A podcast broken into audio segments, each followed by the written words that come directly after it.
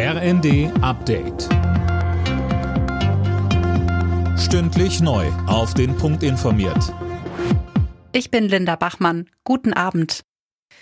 Nicht nachlassen und weiter solidarisch mit der Ukraine sein. Dazu ruft Bundespräsident Steinmeier auf in seiner Weihnachtsansprache, die morgen Abend ausgestrahlt wird.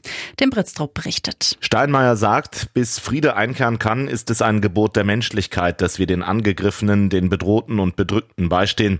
Der Bundespräsident betont, dass ein Frieden zwischen Russland und der Ukraine derzeit nicht in Sicht ist. Er betont aber auch, dass es Gründe gibt, zuversichtlich zu sein.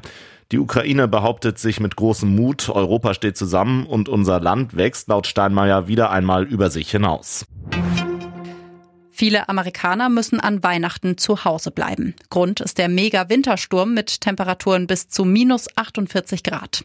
Mindestens 17 Menschen sind wegen der Wetterverhältnisse schon gestorben. Lisa Hofmann. Einige von ihnen starben bei einer Massenkarambolage mit 50 Autos in Ohio. Andere, vor allem Obdachlose, sind erfroren. Auch tausende Flüge und Bahnverbindungen wurden gestrichen. Deshalb kommen viele Menschen damit nicht zu Weihnachten zu ihren Familien.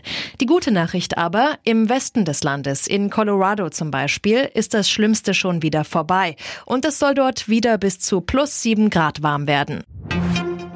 Während wir Weihnachten feiern, sind bei einem russischen Bombenangriff auf die Stadt Cherson nach ukrainischen Angaben mindestens sieben Menschen getötet worden.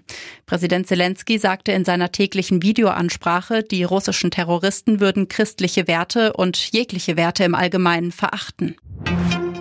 Faithless Frontmann Maxi Jazz ist tot. Der Brite starb im Alter von 65 Jahren. Das gaben seine Bandkollegen in den sozialen Medien bekannt. Mit Faithless erlangte Maxi Jazz in den 90ern den Durchbruch, unter anderem mit der Dance-Hymne Insomnia. Alle Nachrichten auf rnd.de